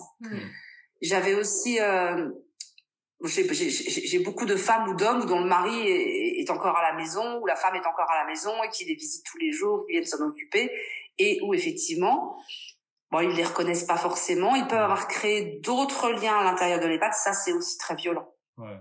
euh, quand effectivement ils viennent et qu'ils se rendent compte bah, que leur conjoint ou voilà, et bah, ils, voilà, ils sont main dans la main avec un autre résident, c'est très compliqué et qu'ils les reconnaissent pratiquement plus quand ils arrivent. Donc là, c'est euh, ouais, c'est très c'est très difficile. Donc là, ils vont avoir tendance à nous dire mais faites quelque chose, c'est pas normal. Et, à nous d'essayer de les accompagner en disant bah voilà. Mais ça c'est dans le cas du coup de cette pathologie de l'Alzheimer, mais il y a aussi des cas de tromperie avec d'autres. Euh, enfin, exactement le même. Euh, la même, situation, le même schéma où ils ont leur mari à l'extérieur et. Mais, mais là, c'est une volonté de le faire parce que bah ils veulent. Vous avez déjà eu des cas. Non, pas, enfin, pas à ma connaissance. Pas à ma connaissance. Non, c'est intéressant. Oui. C'est vraiment intéressant. Ouais. Après, qu'est-ce que j'ai eu? Alors, j'avais un quand j'étais hors nano, j'ai eu plusieurs situations. Alors, j'avais une chambre de couple à la résidence. Donc là, j'avais des maris et femmes souvent. Mais euh, voilà, j'ai jamais eu de demande parce que souvent, quand ils arrivent en couple, ils sont souvent pas du tout au même niveau de dépendance. Il y en a forcément un qui est plus autonome que l'autre. Euh, et donc du coup, ils vous réclament pas le lit double, machin. Ils ont une chambre commune, ils ont deux lits, ils ont chacun leur espace, ils ont des salles de bain avec euh, qui sont adaptées. Euh, voilà, il y a, y a, double vase. C'est vraiment des chambres qui sont étudiées pour. J'ai jamais eu de demande pour des lits doubles. Je vais avoir des demandes pour des lits plus grands parce qu'aujourd'hui on commence à voir arriver des résidents qui mesurent 1m90 qu'on n'avait pas avant. Ouais. Donc dans le c'est compliqué. Euh, ouais, parce que le personnel doit pouvoir quand même le lit double, c'est très compliqué pour la prise en charge parce que quand on mm. se met chacun d'un côté du lit pour aider à mobiliser la personne, mm. euh, c'est voilà, c'est un frein mm. souvent à un moment donné à la prise en charge en fonction de l'autonomie. Mais l'idée, c'est de réussir à combiner les contraintes va liées à un moment donné à l'activité euh, euh, professionnelle et au bien-être du résident. Mais des lits doubles, moi, j'ai jamais eu la demande. Oui, bah, généralement, euh, plus on vieillit, moins on Enfin, on, aime bien dormir seul parce qu'il y a toujours, on a trop chaud. Ou... J'ai l'impression, moi, mes grands-parents, ils dorment chacun dans leur lit, par exemple. Oui, souvent, mais dans cette génération, je vois, je vois ça de, redevient très tendance chez les jeunes mm. aussi, la notion de, de, de, chambre à part. Euh, mais c'est vrai que dans cette génération, effectivement, avec le vieillissement, ils ont des chambres à part, parce qu'il y en a un qui ronfle, l'autre qui, voilà. Et du coup, ils sont plus confort. Comme normalement, on perd en qualité de sommeil, ils sont aussi plus mm. confort pour dormir comme ça. Donc j'ai pas eu j'ai pas eu de demande. Par contre, j'ai eu deux couples donc qui sont qui sont arrivés en couple, euh, mari et femme dans l'établissement. Je venais à peine d'arriver, c'était quand j'étais dans le 18e et euh, très, un petit couple, un ancien boulanger, un monsieur trop mignon, euh, trouble cognitif léger et sa femme dans un état de santé euh, elle, avait toute sa tête, mais euh, physiquement, c'est souvent ça hein, d'ailleurs, c'est assez équilibré. Mm. Pas bien, et pratiquement dans le premier mois où j'arrive, la dame décède, et c'est dans la chambre de couple. Donc ça, c'est très difficile, très très violent. Euh, et du coup, euh, le monsieur inconsolable. Mhm. Très peu, de, pas d'enfants, euh, très peu d'amis, enfin assez isolé. Donc euh, voilà, là on, on, est très vigilant, on surveille. Et c'est là où les psychologues aussi, c'est très important de, de, les avoir avec nous. et puis la, une autre dame, donc l'autre couple, elle, ce que j'aime bien dire, un peu attaquée par les renards. Hmm. Et, et, lui, lui, le monsieur, pareil, toute sa tête, mais dans un état de santé euh, euh, physique très très amoindri. Et donc, elle, euh, elle le reconnaissait sans le reconnaître. On leur avait mis une chambre en face à face. Elle s'occupait de lui. Elle le reconnaissait par habitude. Et puis bon, ce monsieur aussi est rapidement décédé. Elle a été aux obsèques. On s'est posé la question est-ce que c'est bénéfique pour elle d'y aller Qu'est-ce qu'elle est en capacité de comprendre, etc. Hein, c'est une dame que je pouvais trouver par exemple dans la salle à manger, avec la télécommande de sa télé en disant ah, j'arrive pas à appeler, à, appeler ma fille, persuadée que c'était le téléphone qu'elle avait dans la main. D'accord, elle peut rester deux heures bloquée sur le sujet, hein, donc euh... et donc euh, elle a été aux obsèques et quand elle est rentrée, euh, toujours très souriante, la petite dame, elle dit ah, elle me dit j'ai perdu quelqu'un de ma famille, je crois, une heure après. C'est-à-dire qu'en fait, elle n'arrivait plus à percuter que c'est son mari qui était décédé. Et d'ailleurs, elle ne le cherchait pas. Mmh. Donc c'est quand même assez euh, étonnant. Et puis très rapidement, pareil, la petite dame, les femmes, elles, les petites, nos petites résidentes, elles ont pas froid aux yeux, hein, elles y vont. Hein. Ils vont se rapprocher. C'est-à-dire lui qui était inconsolable, et elle, elle lui met un peu le grappin dessus, et il y a un rapprochement euh, du coup de vie affective. Donc c'est drôle, ils sont tous les deux arrivés en couple, et euh, lui, ses troubles cognitifs, c'était quand même un peu euh, accentué. Donc ils se baladaient pareil, main dans la main toute la journée dans l'établissement, sachant jamais où ils étaient, mais c'est pas grave, ils étaient ensemble, donc quelque part ça leur a apporté de l'apaisement, etc. Et progressivement, cette relation elle a évolué, parce qu'après il y a aussi des sujets de désinhibition avec ce genre de pathologie, mm-hmm. où effectivement on trouvait la main de monsieur dans la culotte de madame en plein salon, ou l'inverse. Et là ça commençait à poser effectivement euh, quelques interrogations, où on a essayé effectivement de les accompagner vers une vie intime, mais dans l'intimité, mais avec des personnes qui sont pas en capacité de le mesurer. Donc à chaque fois, on pouvait les orienter, les réaccompagner, mais pas forcément euh, réussir à les, à, à, les y maintenir. Et c'est vrai que le fait que ça se passe en public, là, du coup, mmh c'était choquant pour d'autres raisons. Pour les familles, pour les résidents, pour le personnel, là, on se retrouvait dans des mmh situations, puis eux, ça les dérangeait pas du tout hein, d'avoir en public. Donc ça, c'est effectivement euh, plus compliqué. Et ils avaient des rapports Après, j'ai Ouais. Pardon. Des rapports sexuels ou on sait pas. Honnêtement, je je je je, saurais pas vous répondre. Est-ce que la nuit, etc. Je je saurais pas vous répondre. Ouais, Après, euh, j'ai aussi eu le cas d'un résident assez jeune, brillantissime. Euh, alors lui, euh, schizophrène. Euh, alors avec des grosses dépendances à l'alcool, donc quand il avait bu ça pouvait être très impressionnant parce qu'il était très grand. Il a un peu la tête de Jack Nicholson là. Il y a, il y a un soir, parce qu'on bosse tard dans les EHPAD. Il y a un soir, je le vois essayer de faire le code pour sortir. Et, mais il était déjà 20h, 20h30. Et euh, je dis, bah, Monsieur Massard, qu'est-ce que vous faites? Et là, je vois son regard. C'est-à-dire que là, vous êtes dans, vous êtes dans vol au-dessus d'un coucou en fait. Hein. Et euh, je vois son regard et euh, il dit qu'est-ce que ça peut te foutre, salope euh, Bah je dis non monsieur Massara, là il était un petit peu tard pour sortir. et là il me dit Jennifer de l'enfer comme ça. Et il commence à m'insulter et il commence à s'approcher de moi. Je suis pas très grande, hein, je fais 1m60, gabarit en face. Heureusement j'ai mon adjointe qui était là et qui elle, pareil, elle est très grande, elle est très fine, mais elle est très très grande. Elle mesure, mesure 1m87. Donc elle, elle pouvait lui faire face à un moment donné un peu physiquement. Et je sens que la tension monte. J'ai mon adjointe, Laurence, Laurence, venez, venez. On court pas, mais on presse le pas, on accélère. On se met dans mon bureau, on s'enferme à clé. Et là, vous appelez le 17. C'est pas pour moi. Je ne peux pas laisser ce résident alcoolisé, d'accord, dans un état d'euphorie, achat, la nuit sur mon établissement avec des personnes fragilisées. Je ne sais pas ce qu'il va faire. Et globalement, six étages, 130 lits trois aides-soignants de nuit. Ils ne ah peuvent pas être partout. Oui, c'est ça. Et il y a des horaires. Donc là. Vous disiez, il y a des horaires, ils peuvent, ils peuvent pas sortir le soir. C'est la journée. bah, en fait, en théorie, ils sont libres. D'accord? Euh, sauf qu'effectivement, pour des contraintes de sécurité, la nuit, on met l'établissement en sécurité pour garder et les résidents et les salariés en sécurité la nuit. Moi, j'ai eu beaucoup, soit à Paris ou à Marseille, j'ai eu beaucoup d'intrusions de nuit sur l'établissement. Hein. Mmh de gens qui rentrent. Un jour, je suis appelée par la police à Paris, euh, qui me dit euh, oui voilà, je voulais savoir si récemment vous aviez eu des intrusions sur votre établissement. Bah, je lui dis oui, j'en ai eu deux trois. On m'a piqué le coffre deux fois. On vous pique le coffre fort avec les dernières possessions des résidents hein, dans les établissements, ça c'est super. Euh, et euh, elle me dit ok, mais rien d'autre à signaler. Je lui dis bah non, pourquoi? Et elle me dit on a un signalement, on fait le tour euh, en prévention de tous les EHPAD parisiens de région parisienne parce qu'elle me dit actuellement, on a des personnes qui rentrent dans des EHPAD et qui violent les résidents. Ah Donc ça arrive aussi, hein. il y a des gens qui sont détraqués. Donc voilà, il peut y avoir des intrusions qui... Euh, généralement, les gens viennent piquer, euh, on va dire c'est de la petite délinquance, des ordinateurs, des machins, le coffre-fort, etc. Mais on peut aussi avoir des gens qui viennent s'en prendre physiquement à nos résidents. Donc on vit quand même dans un monde de dingue, mais ça existe quand même ça existe quand même. Donc le soir, on met l'établissement euh, en sécurité. Après, en fonction de ton avec alarme, pas alarme, mais effectivement, mm. on a une protection par code qui fait que moi, j'ai j'ai des résidents même qui sont parfois très désorientés. Je l'avais là dans le 18e, où effectivement, euh, elles arrivaient à sortir. C'est-à-dire qu'elles ont compris, vous savez, vous avez les dispositifs manuels, là, les trucs en cas d'incendie, là, l'espèce de boîtier vert et de boîtier rouge. Vous appuyez sur n'importe quel boîtier vert. Je sais pas pourquoi les délinquants continuent à nous défoncer les portes. Hein. Ils appuient sur le boîtier vert, ça ouvre, ils peuvent sortir. Hein. Et, euh, et, donc, elles arrivaient à un moment donné à, à, passer le sas en appuyant sur les boîtiers verts.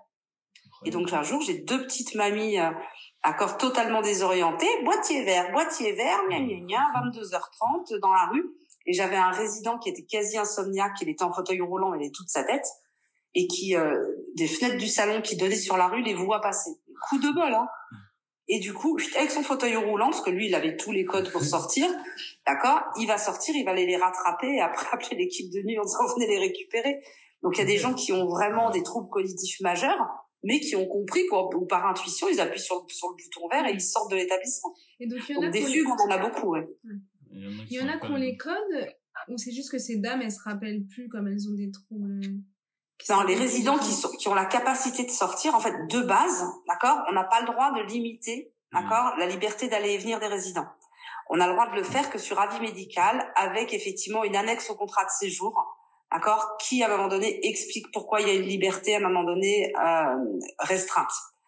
Euh, donc c'est assez compliqué à gérer. Euh, moi j'avais une unité de vie protégée, donc ça allait, mais parfois il y a des personnes qui sont un peu entre les deux euh, et qui sont très fugueurs, euh, mais que pour, pour autant on n'a pas trop envie euh, d'enfermer quoi. Donc après ça dépend de la structure architecturale aussi et de, mise en sécurité de l'établissement, mais euh, mais légalement vous pouvez pas leur empêcher. Dans la réalité, quand on est d'un établissement comme j'avais en plein Paris avec des commerces autour, etc. Euh, les résidents en capacité, on leur donne le code. Mhm. On sait qu'à un moment ils vont pas se perdre, ils vont machin, etc. Donc on leur donnait le code. Des résidents ou globalement sortis dans la rue, ils savent juste pas où ils sont parce que c'est pas leur quartier, ils ont plus de repères. Moi, je dirais que c'était des résidents qui se perdaient dans le quartier. Euh, bon, qui avaient heureusement encore euh, la capacité à utiliser leur téléphone portable. Ils appelaient leur famille qui nous appelait, j'allais les récupérer. Parce que voilà, parce qu'on est dans des lieux de passage, parce que les gens qui veulent sortir arrivent à sortir, ça c'est clair et net. Ça va très très vite, hein, même quand vous avez la vidéosurveillance, comment c'est possible en fait Bah si, profite que quelqu'un rentre, il se glisse il suffit que la personne de l'accueil, à un moment donné, soit tournée à ce moment-là. En un quart de seconde, la personne allait sortir. Donc, euh, mais généralement, quand ils sortent, en tout cas même en ville, où il y a quand même du danger, la circulation, etc., je touche du bois, généralement, il ne leur arrive rien. Oui. On les retrouve, euh, voilà, mais euh, il leur arrive rien. Après, sur les horaires, en théorie, les gens sont chez eux légalement, donc euh, il n'y a pas d'horaire de visite. Après, certains établissements liés à, à, d'autres contraintes, soit de sécurité, etc., limite les horaires. Moi, je les ai jamais limités. Je dis aux familles, voilà, je leur explique que lié à l'organisation, il y a une équipe de jour, une équipe de nuit qui est mise en sécurité de l'établissement, qu'effectivement, s'ils restent au-delà de l'horaire de fermeture, qui peut varier en fonction de l'organisation, mais généralement entre 19h et 20h, je leur donne les moyens de rester plus longtemps et l'autonomie pour sortir. Je leur file le code de sortie, par exemple. Mais pas pas du coup par l'entrée principale, mais par l'entrée du personnel où c'est une porte qui, voilà, il n'y a pas besoin de la remettre en sécurité. Donc euh, après des familles, quand on voit que les résidents sont pas en forme ou en fin de vie, etc. S'ils veulent passer la nuit là, ils passent la nuit là. Si on leur installe un lit, s'ils veulent on leur installe un lit. Enfin, il n'y a pas de limite à ça, mais derrière, voilà, il faut quand même que ça respecte les contraintes de la sécurité des, des, résidents et des salariés qui y travaillent de nuit. Ok. Et du coup, ils peuvent, euh, les résidents, ils peuvent découcher, enfin, s'ils veulent euh, dormir. Euh... Non. Ouais, s'ils ont la capacité de le faire. Euh, enfin, quand moi j'ai des résidents, ils partent en vacances avec leur famille. Oui, ça, oui. Okay. Voilà, j'ai des résidents, ils partent en week-end dans leur famille. Voilà. Ouais. Et s'ils veulent découcher, dès lors qu'ils sont en capacité de le faire euh, et qu'ils nous préviennent à l'avance, voilà, et qu'on sait quand est-ce qu'ils rentrent, il n'y a pas de problème. Voilà, mais ils peuvent, il n'y a pas de, par contre, il n'y a pas de limite. Enfin, ils peuvent, euh, bon, ils payent l'établissement, donc dans la logique, ils devraient être dans l'établissement, mais s'ils découchent, il n'y a pas de limite de temps, ils peuvent partir une semaine, un mois, euh, deux mois. Ah oui. Ok.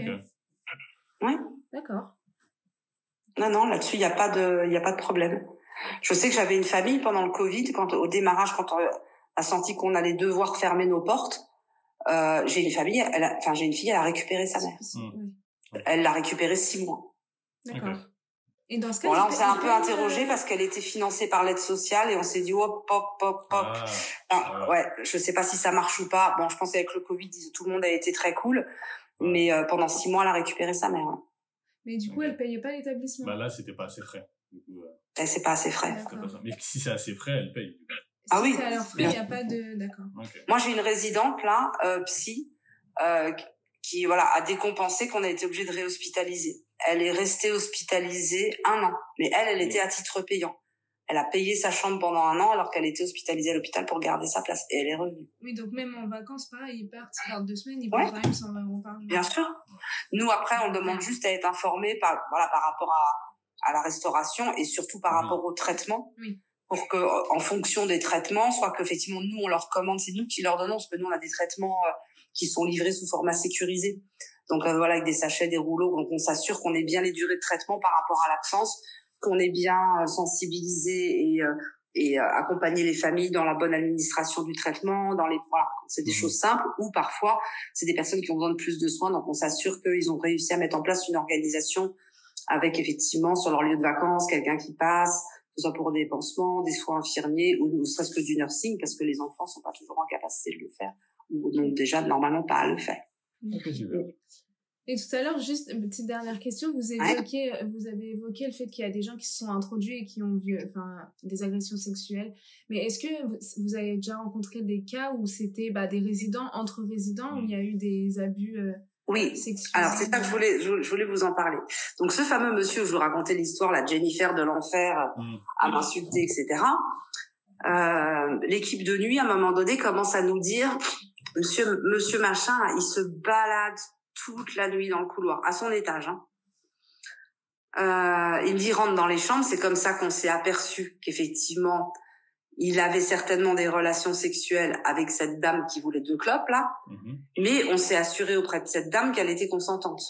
Bah dès lors qu'elle est consentante, on leur laisse faire leur petit business, d'accord? Elle était en capacité de l'exprimer. Euh, bah, pas, pas publiquement, hein, mais voilà, dans l'entretien avec la psychologue, on sent qu'à un moment donné, il y a du consentement. S'il y a du consentement, il n'y a pas de problème. Et dès le début, par rapport à cette dame, dès le début, vous avez su que c'était contre des cigarettes?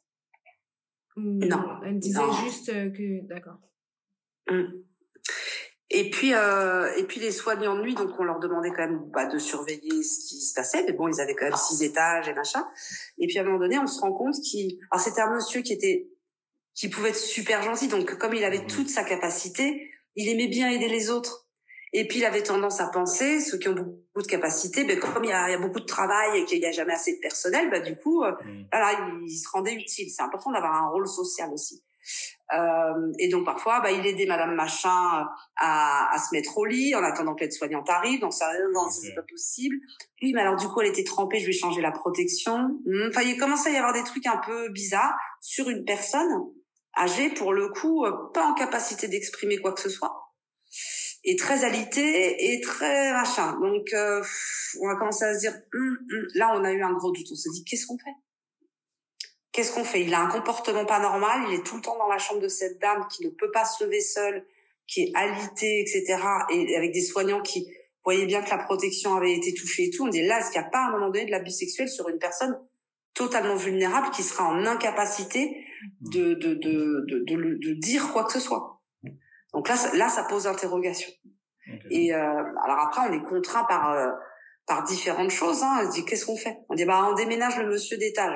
Mais du coup non parce que cet étage-là on va avoir on risque on, voilà enfin on fait l'étude bénéfice-risque à un moment donné de chaque situation. Bah, cette dame en attendant d'observer, un je me suis assurée que le monsieur parce qu'il avait la clé de sa chambre, mais euh, nous on a des passes chambres d'accord pour les soignants il y a des clés de chambre. Comme il, il, nous piquait toujours les trucs à droite à gauche, euh, les bouteilles de vin, je retrouvais dans la cuisine la nuit. Enfin bon bref on s'est déjà assuré qu'il n'était pas en possession d'un pass, qu'il pouvait pas ouvrir d'autres chambres que la sienne, parce qu'on a eu un doute.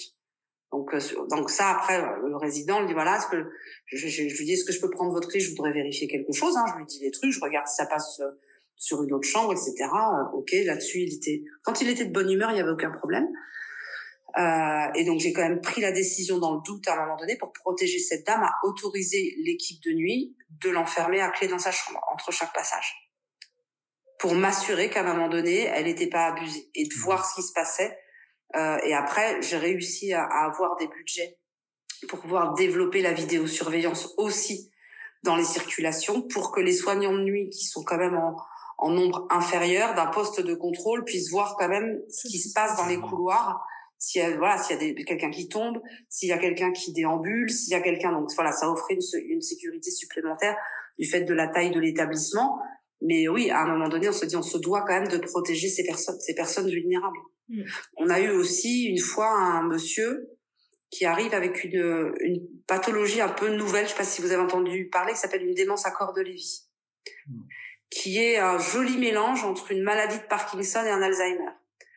Et qui, entre autres, euh, peut créer énormément de, de désinhibition, des hallucinations visuelles, auditives, donc euh, un peu showtime quoi. Et donc avec des réactions euh, du résident euh, dès lors que à un moment donné il n'est pas conscient que ce qu'il voit c'est pas vrai ou que ce qu'il entend c'est pas vrai un peu showtime.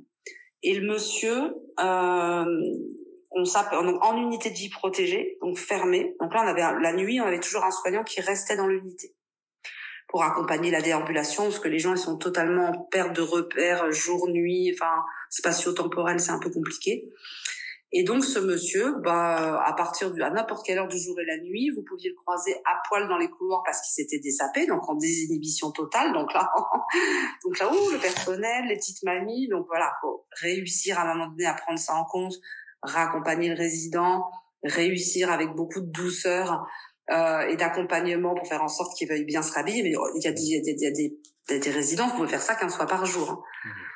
Euh, et donc on s'est aperçu que ce monsieur, la nuit, donc euh, on le retrouvait nu dans la chambre de résidente. Mmh.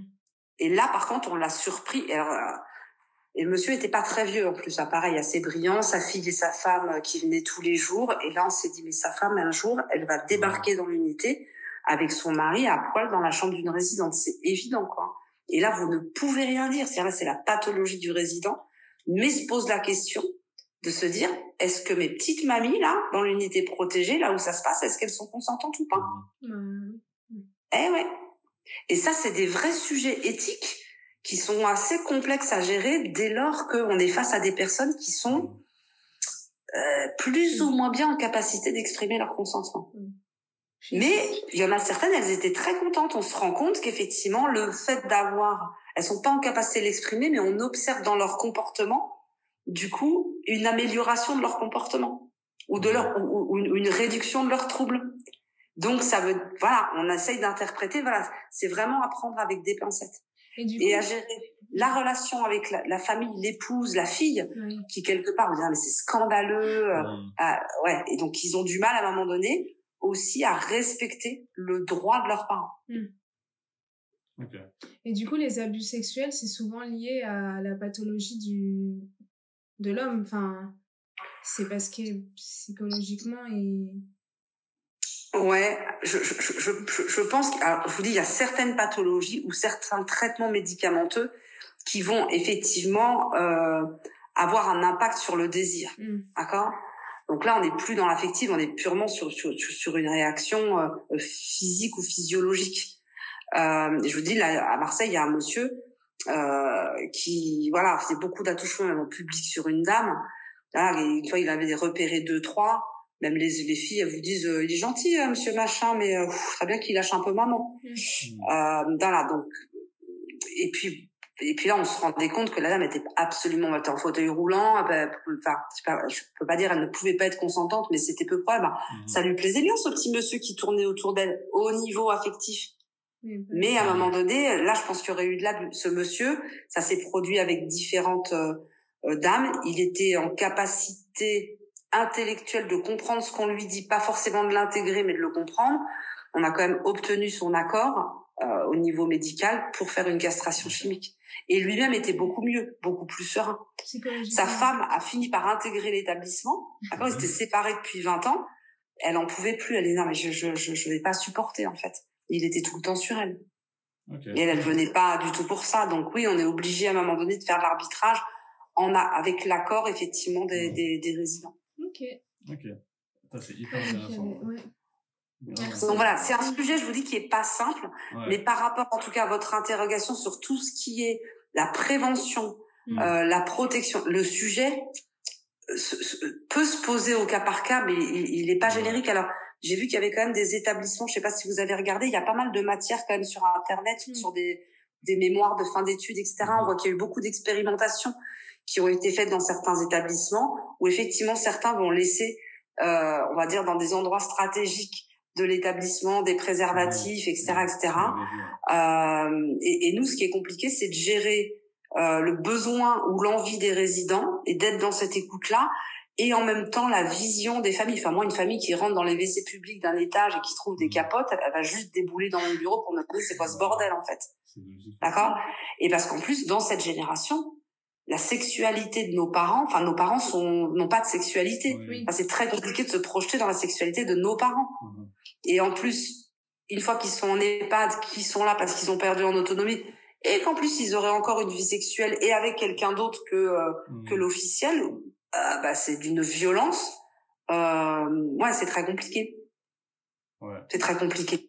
Ouais, donc et parfois on y arrive. Parfois on a des familles. Donc je vous dis, ces deux couples dont je vous parlais tout à l'heure, dont les époux et épouses sont décédés, qui s'étaient mis ensemble. Euh, donc le monsieur, il n'y a pas de famille, mais la maman euh, avait une fille et des petits enfants. Et euh, une fille, euh, on sentait que bon, c'était déjà très compliqué de mettre ses deux parents en EHPAD, de venir de perdre son père. Et quand elle l'a vu, je lui en ai parlé. J'ai dit, oui, parce que votre maman, en ce moment, s'entend bien avec Monsieur Altel. Elle me fait un petit sourire. Elle me dit, oui, j'ai vu. Hmm. Elle me dit, bon, bah, on surveille quand même un peu. Elle dit, non, mais moi, tant que maman est bien, même si c'était consciente qu'elle avait pas sa tête, hein, elle me dit, moi, tant que maman est bien, euh, voilà, ça va. Donc, on se rend compte qu'il y a des gens qui ont cette intelligence de réussir à se concentrer sur l'essentiel. On est trop enquiquinés au quotidien avec des familles qui nous ennuient, qui nous, qui nous polluent, hein, qui harcèlent les soignants sur, sur du détail. Je vous parlais du rasage tout à l'heure du monsieur, alors que voilà, on respecte pas la volonté du résident, mais uniquement ce qu'on projette euh, sur nous en tant qu'enfants. Mais on a quand même des gens aujourd'hui qui arrivent à voir l'essentiel, c'est est-ce que mon père ou ma mère a l'air bien? Mmh. Voilà. Et, et, ça, on a, on commence à avoir des gens euh, qui ont l'intelligence de ça. Mais c'est voilà, on n'est on n'est pas tous égaux, euh, euh, voilà, dans, dans, dans cette difficulté, dans cette souffrance euh, et dans cette culpabilité beaucoup hein, de, de, placement en EHPAD. Hein. Mmh. Ouais, mmh. Mm. Mais je pense que ce sujet va devenir de plus en plus actuel. Je vous dis, pour moi, il y a une tendance quand même à, à retenir, c'est la diversité des profils. Et, et, je pense que très rapidement, on parlait de la génération SIDA, etc. Tout ça qui va arriver euh, euh, dans nos établissements, il y a quand même une partie de la population qui range les 57 ans. Quoi. 57 57 ans, c'est c'est juste au secours quoi. Mhm. Mais c'est des pathologies psy, et monsieur, et voilà. Et, et, et, et, la malhonnêteté des hôpitaux qui parfois nous remplissent des dossiers sans nous donner les bonnes infos. Moi, j'ai mis un monsieur la dernière fois, 57 ans. Euh, L'hôpital il me dit oui, effectivement, je sais, je savais qu'il avait un profil psychiatrique. Ils oublient juste, mais volontairement. Hein. Moi, je, alors en plus, je fais une visite de préadmission, c'est-à-dire je me déplace à l'hôpital avec mon infirmière 4 pour rencontrer le monsieur quand même, parce que mmh. voilà pour voir de quel type de, de, de, de besoin il va avoir. Et c'était l'heure du repas euh, sur midi et je me rends compte que le monsieur, il est contentionné, c'est-à-dire il est attaché dans son lit. que nous, on n'est pas de la contention. On le fait quasiment pas. Enfin, on évite au maximum, sauf si les personnes se mettent en danger, mais on fait plus ça. Et donc, euh, je, je venais de rencontrer la, le médecin euh, qui était au bureau à côté et je vois ce monsieur attaché. Alors, il avait vous savez, la table roulante là, mhm. d'accord au-dessus de son lit, la bouffe, hein, les barquettes de bouffe fermées, attaché à son lit avec la bouffe devant lui. Magnifique. Incroyable, ok. Incroyable. Donc l'assistante sociale, elle dit, ah, je lui dis, mais le monsieur va avoir du mal à manger. J'avais pas vu qu'il était attaché. Elle dit, bah, si vous voulez que je vous ouvre, alors monsieur pareil avec du mal à s'exprimer, lui dit oui, oui. Et là, au moment où on se dit, mais est-ce qu'il mange seul ou pas seul, elle, je crois qu'il y a quelqu'un qui l'aide. On se rend compte qu'il est attaché. Donc je ressors, je vais frapper chez le médecin à côté, je dis, excusez-moi, je dis, monsieur, là, c'est normal qu'il soit attaché? Ah, elle me dit non, c'est bizarre. Elle me dit d'habitude, ça peut arriver que les équipes de nuit l'attachent quand vraiment il y a des difficultés, etc. Mais elle me dit non, non, c'est pas normal. Hmm oui, bon, bah, ah, le monsieur, le lendemain, il est arrivé euh, sur l'établissement. Il devait arriver en début d'après-midi. Il, il, y a eu un problème avec les ambulances. Je vous la fais courte. Il est arrivé à 19h ou 19h30. Donc, scandaleux, quoi. Enfin, en termes d'intégration, on peut pas faire pire. Et on s'est rendu compte dès la première nuit, on a compris pourquoi il est attaché, le monsieur c'est qu'en fait, il avait fait deux tentatives de suicide. Donc par défenestration, et la dernière fois, il avait quand même sauté d'un pont. Il avait les pieds, d'accord, mais c'était pas récent, récent, mais complètement explosé, donc avec une station debout extrêmement difficile et une perte d'équilibre violente. Donc en fait, il ne tenait pas debout. Donc forcément, le risque de chute était énorme. Et comme il avait déjà eu une chute avec un, c'est pour ça qu'il était en neurochirurgie, le service où j'étais le chercher, il avait eu un choc à la tête, il y avait un hématome, etc. Bah, tu, là, on se dit mais euh, enfin c'est pas cool, les médecins ils peuvent pas nous le dire. Mm. En soyez vigilants. Le risque de suicide en EHPAD, il est réel. Euh, et on a un monsieur qui est suicidaire, qui est passé deux fois à l'acte, donc une fois de manière très grave. Et là, ils vous le disent pas. Nous, on a des dispositifs de limitateurs d'ouverture de fenêtres pour éviter ce genre de choses où on essaye déjà, j'ai pas de chambre au rez-de-chaussée, mais pas de les mettre en étage quand on sait que c'est des gens qui risquent de se défenestrer. Et là, on se dit, mais elle est où la collaboration euh, En fait, c'était juste... Elle, elle cacherait ça? Pour se débarrasser du patient Ouais, parce que vous êtes dans, dans des, un des plus gros services de neurochirurgie euh, de Marseille à la Timone qu'il manque de lits. Hein. Le week-end d'avant, ils venaient de fermer. Ils avaient transféré la moitié du service dans un autre service parce que pour manque de personnel. Hein. Hmm. D'accord? Donc oui, ils sont en galère de lit et qu'à un moment donné, compte tenu du dossier administratif, financier et médical du monsieur, ils se sont dit, putain, ça va être la grosse galère hmm. pour lui trouver une place. Donc ils préfèrent ne pas tout dire sur le dossier et voilà, plutôt que le vrai bénéfice du patient et de se dire, on fait un vrai travail de fond euh, pour qu'à un moment donné, on soit sûr de trouver la place adaptée à ce monsieur. Et moi, je l'ai appris par hasard parce que euh, l'ex-femme de son frère vient dès le premier soir et me dit qu'il a fait euh, deux TS, en fait. Et je comprends le truc. Et donc, dans l'urgence, euh, je dis, oh là, putain, limiteur d'ouverture de tête. effectivement, on va voir ce monsieur qui va quand même réussir à se déplacer. Donc, on était obligé de le contentionner à son fauteuil et on retrouve le monsieur avec son fauteuil retourné sur lui. Il arrive à ramper à un moment. Non, mais donc ouais, très compliqué. Et alors, euh, nous, le dossier médical d'admission, il sert à, ce que justement l'établissement puisse évaluer est-ce qu'on est en capacité ou pas de faire une prise en charge adaptée à la personne par rapport à ses besoins. Ben, si on l'est pas, enfin, on, on, rend pas service aux, gens en prenant des gens qu'on n'est pas en capacité de prendre en charge. Hmm. Et ça, on en a plein. On en a plein. Et j'ai aussi un dernier exemple là dans l'unité de vie protégée où j'étais là à Marseille, dont je vous parlais tout à l'heure du handicap vieillissant. Hein, donc on a un, résident assez jeune aussi qui est trisomique. Euh, donc ça c'était un peu une grande première. Au début les équipes elles étaient un peu tétanisées parce que c'est vraiment des gens qui sont à fleur de peau euh, dans la dimension émotionnelle et affective. C'est pas du tout les mêmes prises en charge que pour d'autres pathologies. Et donc ce ce, ce, ce, petit résident, il est trop mignon, il s'est finalement plutôt bien adapté, mais voilà, il a jeté aussi son dévolu euh, sur une résidence. Donc il y a aussi des gros trous de cognitifs, mais alors je vais vous dire que ça se roule des pelles à pleine bouche, machin dans la salle, etc.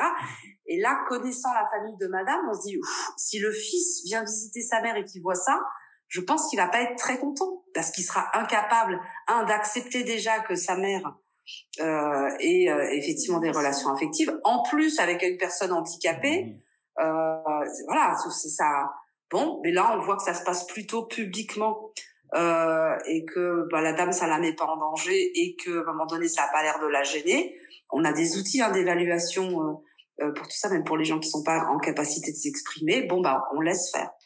On va pas le favoriser, on va pas le pousser, mais on va le laisser faire dès lors qu'on évalue que bah, les deux s'en portent euh, plutôt mieux que mal. D'accord. Ok. Hmm. Ouais. c'est hyper intéressant, on a appris plein de choses. Merci beaucoup. on, a, appris plein de choses, ça va nous servir.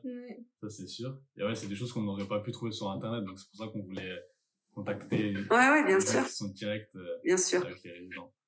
Alors, après, si, je ne sais pas quel est le temps que vous avez, ce qui vous manque comme matière, moi, si vous avez besoin de rentrer en contact avec du personnel qui, euh, qui aurait envie d'en parler, que je saurais bien identifier, mhm. euh, qui pourrait leur parler de leur vécu, de leur ressentissage. Je, je, je peux vous trouver, euh, je peux vous trouver des, des, un ou deux contacts qui le fera avec grand plaisir. Euh, au niveau du personnel, après au niveau des résidents, c'est ce que je disais à Victoria. Honnêtement, quand on voit, enfin, mhm. quand on observe, parce que peut-être qu'on voit pas tout, mais les gens qui vont être plutôt attirés vers cette vie affective, c'est finalement les gens qui ont le moins leur tête. Ouais, Donc, euh, c'est compliqué. Hein. voilà. Et après, ceux qui ont leur tête risquent d'être gênés pour aborder le sujet de la sexualité. Bah, Donc, voilà, je, je, m'interroge là-dessus. On, a filmé ce matin avec, euh, avec une personne âgée de 77 ans. 77 ans. Et elle était partante, etc. Mais on a commencé à filmer, etc. Au début, il était partant, et après, plus on rentrait dans les questions euh, qui nous intéressait nous pour le ouais, sujet. Il voulait pas trop plus, oui, dans les détails. Plus timide, ce qui est normal en fait. Mm. Alors ouais. pas en Il y a beaucoup de pudeur. Hein. Ouais. Mm. ouais. C'est, mais c'est vrai que c'est des choses qui sont intéressantes pour, pour notre sujet. Quoi. Ah oui. Moi, les personnes là, dont, dont les exemples que je vous parle, je, demain je vous présenterai les résidents. Ils vous diront ah ben non pas du tout. Là, je ne connais pas cette dame. Tu vois c'est sûr. c'est sûr. C'est intéressant. Ouais. Non, pas c'est, ouais. ouais. c'est cool. Et, et, et, ceux qui le font, je parle de Monsieur M là qui m'avait insulté, la Jennifer de l'enfer, machin, qui avait tendance à abuser. Quand je discutais avec lui, mais jamais il avouera. Mmh, bah oui, je dis mais non, non, non, jamais rien passé. Ouais. Ok. Donc euh, c'est pour ça que c'est pas c'est pas évident.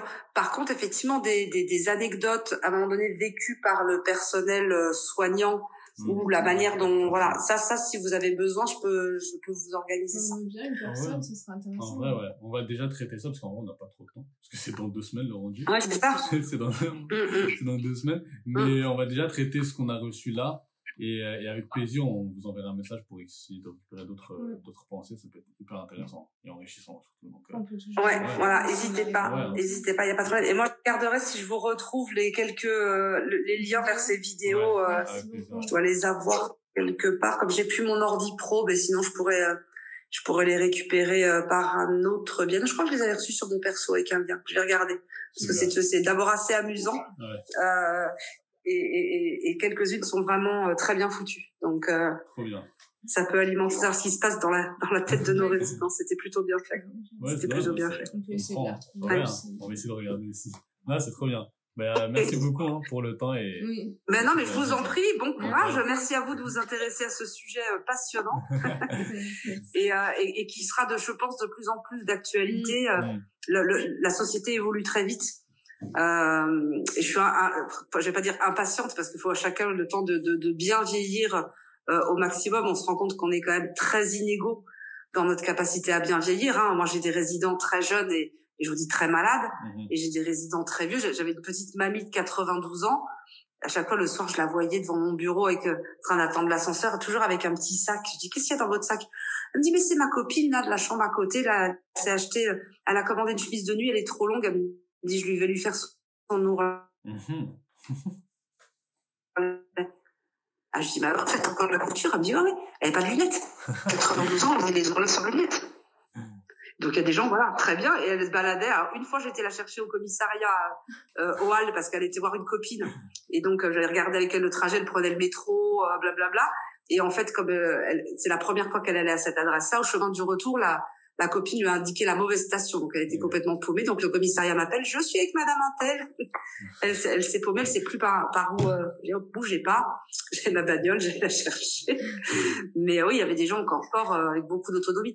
Là où je suis sur Marseille, c'est moins évident parce que je suis dans une zone très résidentielle avec très très peu de commerce et, euh, et je suis dans une cité, donc on n'a pas trop envie de voir les résidents euh, se balader. Mais c'est vrai qu'en fonction de l'implantation, finalement, ça offre aussi une, une autonomie, enfin la préservation au maximum de l'autonomie. On ne construit quasiment plus d'EHPAD comme c'était la mode hmm. il y a encore 10-15 ans dans des lieux au vert. Moi, je vois ici, je suis à Aix-en-Provence, je sais pas si vous connaissez la région, hmm. d'accord, là sur la Sainte-Victoire, euh, sur la montagne, magnifique, paumé au milieu de nulle part.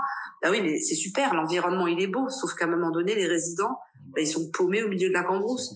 Bah, de faire venir des des, des, les salariés c'est compliqué parce que la, la, desserte, faire venir des activités c'est compliqué alors que sur Marseille, les établissements centraux, ou même sur Paris, on faisait plein de choses avec les résidents. Mm. On les amenait au cirque, au machin, aux Champs-Élysées, au truc. Bon là, on les emmène à, à la plage et, et, et, faire des trucs. Mais c'est pas pareil quand même. C'est pas pareil. Plutôt que d'être, voilà, de continuer à vivre normalement en tant que Parisien. Et Ornano, pour ça, c'était super. Je, à part que le, le quartier était pas hyper sécure, mm. mais euh, mais voilà, on peut continuer à avoir une vie normale avec cette, cette ouverture. Et maintenant, enfin, les résidences services seniors et les EHPAD sont maintenant plus volontiers construites en plein centre-ville. Ok. Pour les gens de la ville. Ouais, ouais c'est peut-être mieux en fait. Pour l'aspect social. Exactement. Mm. Euh, ah, là où j'étais en nano, on était en face du conservatoire de musique du 18e.